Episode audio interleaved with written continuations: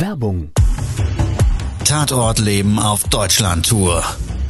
Eine einzigartige Show, perfekt für alle True Crime Fans. Erlebe echte Tatortgeschichten, spannend erzählt von Marcel Engel, Deutschlands bekanntester Tatortreiniger. Erfahre, was Marcel von den Toten lernen konnte, bei über 15.000 Tatorten. Tatort Leben live, auch in deiner Nähe. Jetzt Tickets sichern.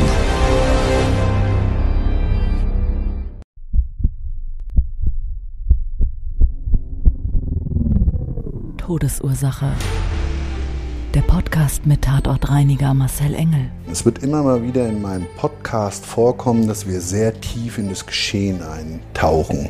Ich werde offen darüber sprechen. Damit meine ich, dass Flüssigkeiten wie Blut als Element das kleinste Problem sein wird. Ich freue mich, wenn ich euch auf eine Gedankenreise entführen darf in meine Welt des Tatortreinigens. Todesursache. Der Podcast mit Marcel Engel. Hallo und herzlich willkommen zu einer neuen Folge meines Podcasts Todesursache. Hier ist Marcel, euer Tatortreiniger. Auch zur Weihnachtszeit bin ich als Tatortreiniger leider manchmal gefordert. Und die Weihnachtszeit, das Fest der Liebe, das Fest der Familie, die Zeit, in der wir eben jede Minute miteinander verbringen, obwohl wir manchmal uns das ganze Jahr über nicht sehen und dann auch über mehrere Stunden oder Tage hinweg uns diese Zeit schenken. Und gerade da sollte man ja erwarten, dass man sich auch verträgt, dass es harmonisch ist und ja, dieses, dieses Weihnachtsgefühl eben im Vordergrund steht und nicht die privaten Belange vielleicht ausschließlich oder gar wenn man sich nicht verträgt. Und ja, da kommt es dann doch manchmal vor, dass es zu Spannungen kommt und diese Spannungen auch in Streit enden und die manchmal einen Tatortreiniger erforderlich machen. Todesursache. Der Podcast. Der Tatort. Ich hatte am 24. einen Anruf eines Notdiensteinsatzes. Notdiensteinsatz, bitte sofort vorbeikommen. Es gibt einen Tatort zu reinigen.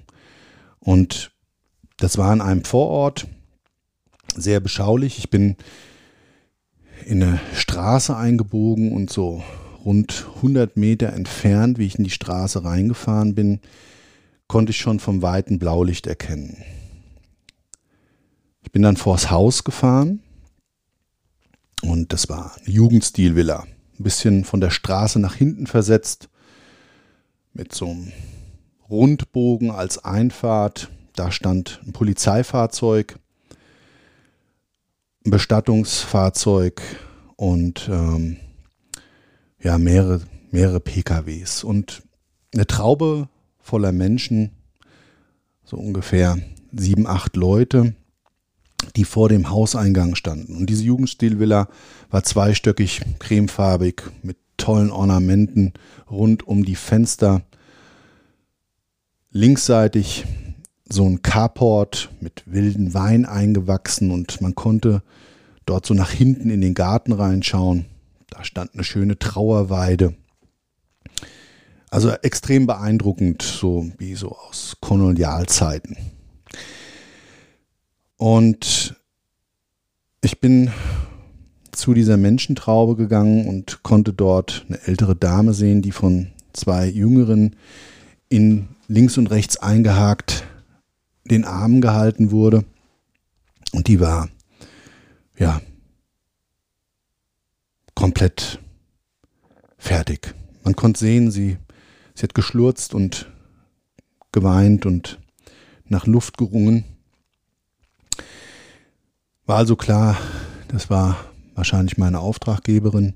Ich bin dann zu den Damen hin und die eine Jüngere hat mich sofort angesprochen, hat gesagt, meine Mutter, die kann jetzt gerade nicht mit Ihnen sprechen, Sie sind der Tatortreiniger, oder? Da habe ich gesagt, ja. Hm. Er hat gesagt, kommen Sie mal mit, ich äh, führe Sie mal ins Haus und zeige Ihnen, was passiert ist. Und wir haben diese, diese Haustür geöffnet und ich stand in so einem ganz großen Hausflur drin. Und das war besonders, weil erstmal hat sich das für mich so der Raum erschlossen, der ging also bis zur Decke, also zwei Stockwerke hoch, Treppe und dann im nächsten Stockwerk so ein Rondell eines viereckigen ähm, Treppenbereichs und dann wieder nächste Treppenstufe ins nächste Stockwerk und dann wieder so ein Viereck, wie so ein Hausflur, ein offener, mit dem man dann ganz nach unten auch praktisch ins Erdgeschoss gucken konnte. Und ganz oben an der Decke im zweiten Stockwerk hing so ein riesengroßer Kronleuchter, der bis ins erste Stockwerk runtergeragt hat. Und was sofort ins Auge gestochen ist, das ganze Haus war ganz, ganz toll geschmückt. Also an den Treppenaufgang und gerade an dem Geländer war also wirklich alles toll verziert mit so Glitzerlametta, mit so roten und silbernen und an dem Kronleuchter hingen auch so riesengroße Christbaumkugeln, ähm, die rot matt und dann wieder mit glänzenden Elementen verziert waren und auch an der Wand des, des, der, der Treppe war jeweils noch so, ja, ich sag jetzt mal alle fünf Meter, so eine Wandleuchte und auch da hing dann so Tannenzweige dran und ganz viel Schmuck. Und es war also wirklich ganz toll weihnachtlich. Und ich habe dann aber auf den Boden geschaut und habe so meinen, ja, meinen ähm, Scan-Blick gehabt und habe sofort Blutflecken gesehen. Und die waren auch das waren nicht einfach so ein paar Tropfen, so ein paar Centstücke große, sondern ja, die waren teilweise Bierdeckel groß. Und das lässt immer so ein bisschen auf eine massive Verletzung schließen. Kennt vielleicht jeder von uns, wenn man Nasenbluten hat oder man schneidet sich mal irgendwo und das tropft, weil es vielleicht stark blutet, dann eben aber nur mal irgendwo auf einen Boden. Man hat dann einen Tropfen Blut. Aber da war das so, und auch direkt sichtbar, dass also schon unten im Eingangsbereich bis zur ersten Treppenstufe schon fünf, sechs solcher Flecken waren. Und ähm, ich habe es erst gar nicht gesehen, weil der, weil der diese, dieser Schmuck so beeindruckend war. Aber dann konnte man auch erkennen am Handlauf der Treppe war also immer mal wieder so eine, so eine Hand, die wahrscheinlich blutverschmiert sich da abgebildet hat, wo man also erkennen konnte, es hat sich jemand an Handlauf festgehalten. Dann waren so Fingerspuren, also von der blutenden Hand, die Finger, so diese fünf, waren an der Wand entlang, als hätte da jemand, als wäre jemand hochgerannt, so sah das aus und hat sich dabei links und rechts jeweils dann am Treppenlauf und an der Wand festgehalten und so war der erste Eindruck. Und wie ich dann die Treppe hochgehen wollte, kam mir ein Polizeibeamter entgegen und hat gleich gesagt, ähm, Sie sind wahrscheinlich der, der, der Cleaner hier, die Reinigungsfirma, Sie können noch nicht tätig werden. Sie müssen bitte noch mal raus. Wir sind hier noch mitten in der Beweisaufnahme und ähm, machen noch gerade Fotos. Wir brauchen noch eine gute Stunde und dann können Sie den Tatort hier reinigen. Der hat mir auch sonst keine Auskunft gegeben, also bin ich mit der Tochter wieder runter und raus. Und zu der Mutter gegangen.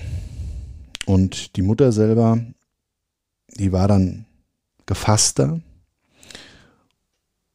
Und irgendwie ist es dann immer so, oftmals, dass mir die Menschen die gesamte Tatortgeschichte erzählen wollen. Trotzdem, dass sie unter Schock stehen und das war sie zweifelsohne, hat sie mir dann schlurzend erzählt, was alles passiert ist. Also ihr Mann war Jahre vorher verstorben und seitdem gab es massive Spannungen zwischen den Brüdern. Also es gab schon immer früher so ein bisschen ähm, zwischen den Brüdern und jetzt muss ich dazu sagen, sie hatte vier Kinder, zwei Brüder, die oder beziehungsweise äh, Söhne, die über 50 Jahre alt waren. Dann hatte sie eine Tochter Anfang 40 und eine äh, Tochter Mitte 30. Und alle sind in diesem Haus auch aufgewachsen und ähm, ja, unter den Brüdern gab es auch in ihrer Kindheit, in ihrer Jugend schon immer so ein bisschen Spannung. Da hat man sich mal gestritten und dann hat man sich auch mal ein paar Tage, Woche oder Monate ja nicht mehr ähm, angesprochen und ja, also wie es dann halt auch mal so im Leben geht. Aber seit dem Tod des Vaters, der fünf Jahre zuvor wohl verstorben ist, haben sich diese Spannungen zugespitzt. Und jetzt gar nicht wegen dem Erbe, aber sie konnte sich das auch nicht erklären, weil sie eigentlich erstmal Vorerbin war. Also mit Geld hatte das nicht direkt was zu tun. Und was da auch immer zwischen den Zweien passiert ist, hat sie für sich gewünscht, dass man ja dieses, diese Familie vielleicht jetzt zu diesem Weihnachtsfest wieder zusammenführt. Ja, sie war ja schon ähm, über 80 und sie hat halt gesagt, sie, sie wollte einfach nochmal so zu Lebzeiten eine gewisse Harmonie. Das hätte sie sich halt für sich gewünscht und hatte eine Erwartung, dass nämlich, wenn sie alle einlädt mit ihren Familien und auch ihre Enkelkinder, also die zwei Töchter hatten auch schon, schon äh, kleine Würmchen, und dass man einfach nochmal alle gemeinsam miteinander feiert und dadurch vielleicht auch wieder zusammenrückt. Das war so ihr Wunsch. Naja, und die sind am 23. alle angereist und am 23. abends beim Abendessen hat es wohl richtig geknallt. Das heißt also, die Brüder, die haben sich gegenseitig angeschrien und der eine hat dem anderen wohl auch ähm, äh, wohl ein Glas entgegengeworfen und das Problem war, es haben auch alle in dem Haus gewohnt und übernachtet, weil ähm, das Haus selber war riesig, also über 550 Quadratmeter Wohnfläche, auch mit lauter Gästenzimmern und so weiter. Und das hat sich die Mutter auch so gewünscht. Also keiner sollte in Hotel, sondern alle dort auch bitte zu der Weihnachtszeit 23., 24., 25. und 26. bei ihr wohnen. Und wollte so dadurch natürlich auch das Miteinander wieder so ein bisschen fördern. Und ja, nachdem es dann am 23. abends geknallt hat und sie jetzt nicht genau wusste, was sie machen sollte, hat sie das halt erstmal für sich laufen lassen. Also sie hat keinen zum Gespräch aufgefordert oder auch nicht gesagt, lasst uns doch mal zusammensetzen, sondern sie hat das so laufen lassen. Und was daraus entstanden ist, war dann mein Auftrag. Todesursache, der Podcast. Der Profiler. Am 24. morgens sind wohl beide Brüder aufgestanden. Und der eine wollte für den Abend, für, den, für das Esszimmer, wo auch ein Kamin drin war und auch der Tannenbaum schön geschmückt stand und man sich so auch miteinander besprochen hatte, dass dann also erst gegessen wird und man ähm, dann irgendwann so dieses diese, diese Klingel läutet und dann das Christkind kommt für die Kleinen, das also noch so zelebriert, dass das Christkind vorbeikommt und diese Geschenke bringt. Also er hatte sich auf jeden Fall dazu entschlossen, der eine Holz zu hacken, um eben genug Brennholz für den Kamin zu haben. Und in diesem Carport, der Wein überwachsen war, also draußen der Anbau da am Haus, da gab es so eine Ecke und da gab es Rohholz, so Holzscheite und mh, hm, so einen großen Baumstamm, so circa einen Meter hoch mit einer glatten Fläche. Und ähm, da wollte er Holz hacken, das Holz spalten und also für den Kamin portionieren. Und die Mutter hat mir dann erzählt, irgendwie ist der andere Bruder am 24. morgens aus dem Haus rausgestürzt für sie nicht erklärlich warum, ist zu dem Bruder gerannt. Und man hat dann nur noch wilde Schreie reingehört. Und was dann so durch die Tatortspuren zu erkennen war und was man daraus lesen konnte, ist, dass die sich wohl an diesem Holzklotz schon extrem miteinander gestritten haben müssen. Weil auch da waren Blutspuren zu erkennen, und zwar massive Blutspuren auch an der Wand und an dem Holzscheit selber. konnte ich bei der Reinigungsmaßnahme ganz viele Blutspritze erkennen. Und es ist wohl so gewesen, dass der eine Bruder in dem Streit, und zwar der, der das Holz gehackt hat, dem anderen wirklich mit der Axt auf den Kopf schlagen wollte und dabei wohl den Körper nur getroffen hat. Und im Nachgang der verletzte Bruder ins Haus gerannt ist. Und der Vater, der hatte so ein, so ein Zimmer, äh, in dem standen so antiquarische Waffen. Unter anderem so eine Rüstung mit einem Schwert. Und da ist der hingerannt, hat sich dieses Schwert geholt und der Bruder mit wehenden Fahnen brüllend mit der Axt hinterher. Also das haben mir die Schwestern dann noch erzählt. Und es kam wohl so richtig in, dem, in, diesem, in diesem Zimmer, in dieser Bibliothek mit diesen Waffen dann zu so einem Kampf. Und der Unterlegene war der verletzte Bruder, der dann auch durch eine Tür flüchten wollte, wieder in den Hausflur rein und dadurch die Spuren, die ich anfänglich gesehen habe, auch zu sehen waren an dem Geländer und an der Treppe und an der Wand.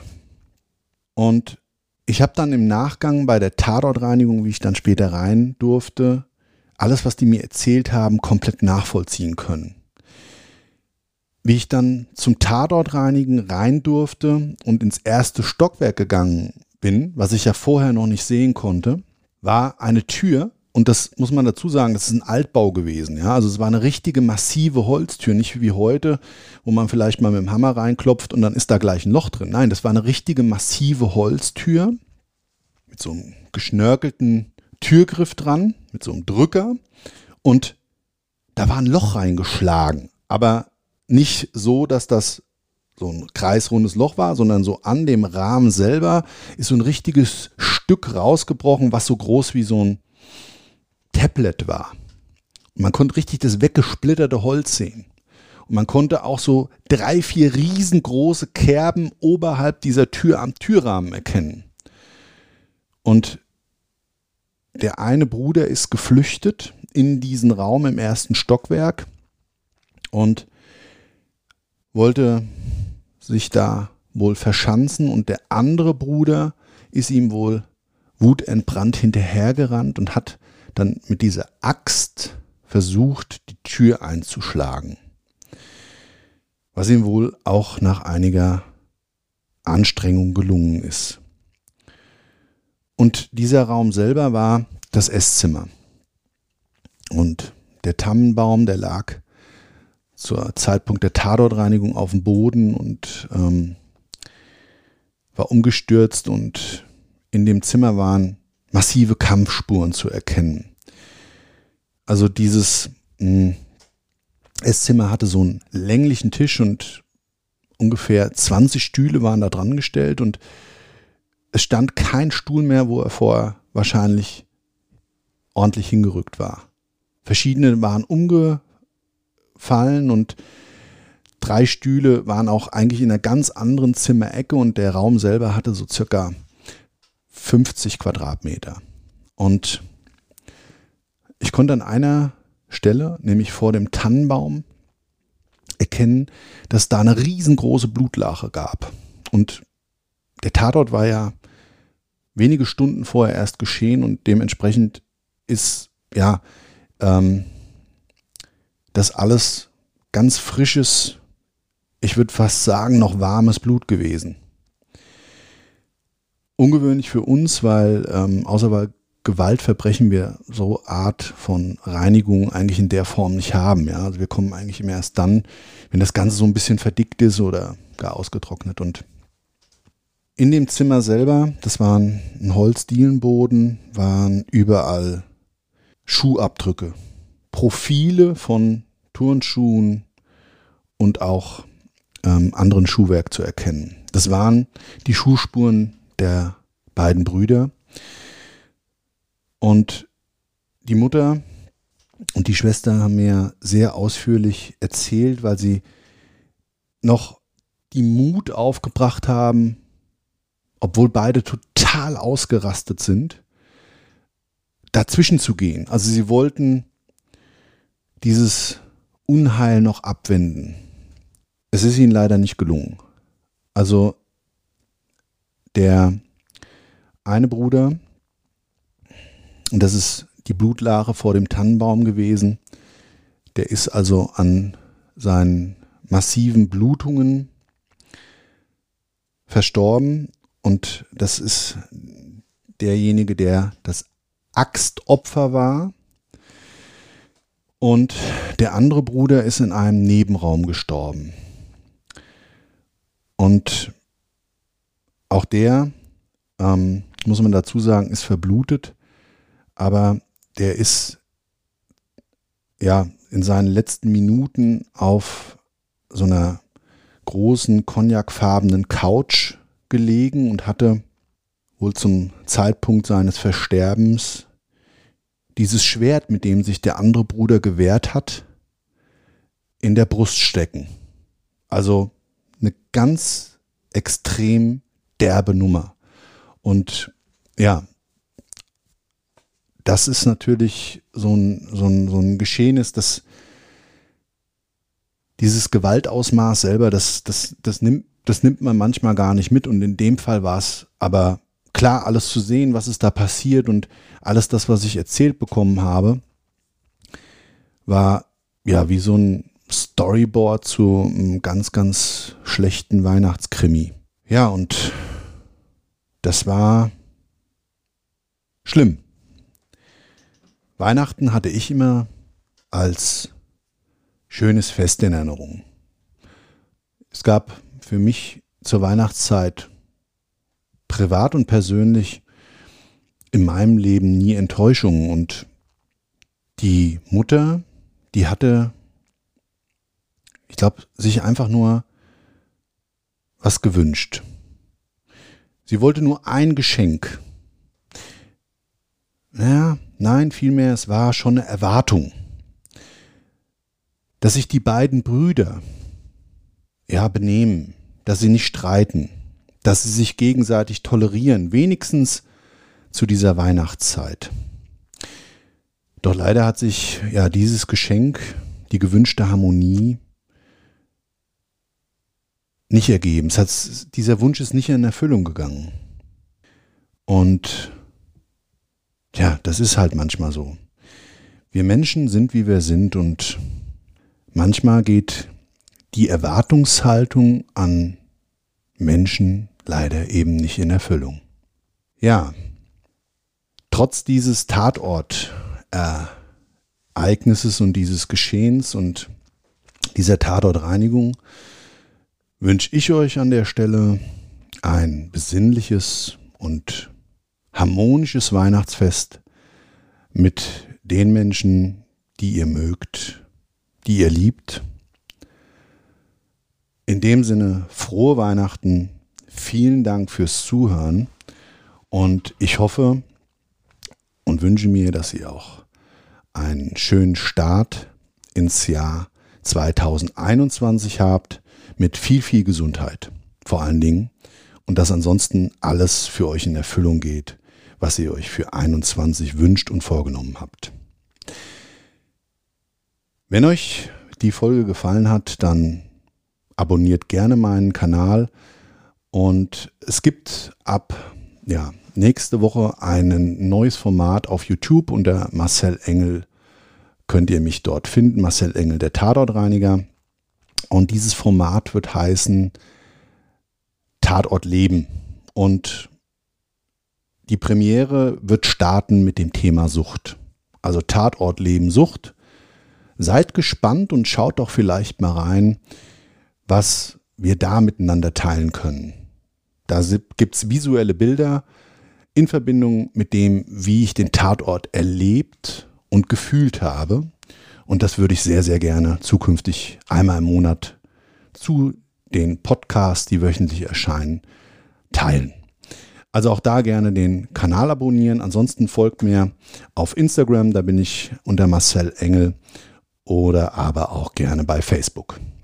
Ja, In dem Sinne, vielen Dank fürs Zuhören. Bis zum nächsten Mal, wenn es dann heißt, eine neue Folge des Podcasts Todesursache. Ich hoffe, ihr seid dabei. Bis dahin, ciao, euer Marcel. Das war's schon mit der neuen Folge von Todesursache, der Podcast mit Marcel Engel, Kopf einer eigenen Spezialreinheit und Tatortreiniger bei mehr als 12.000 Orten auf der ganzen Welt. Was kann Marcel für dich bereinigen? Jederzeit. Weltweit. Melde dich oder klick dich einfach mal durch auf marcelengel.com. Empathisch, tiefgründig, ehrlich. Todesursache lässt dich garantiert nicht kalt. Seid dabei. Ich freue mich. Abonniere die Staffel und du kommst für keine Folge zu spät.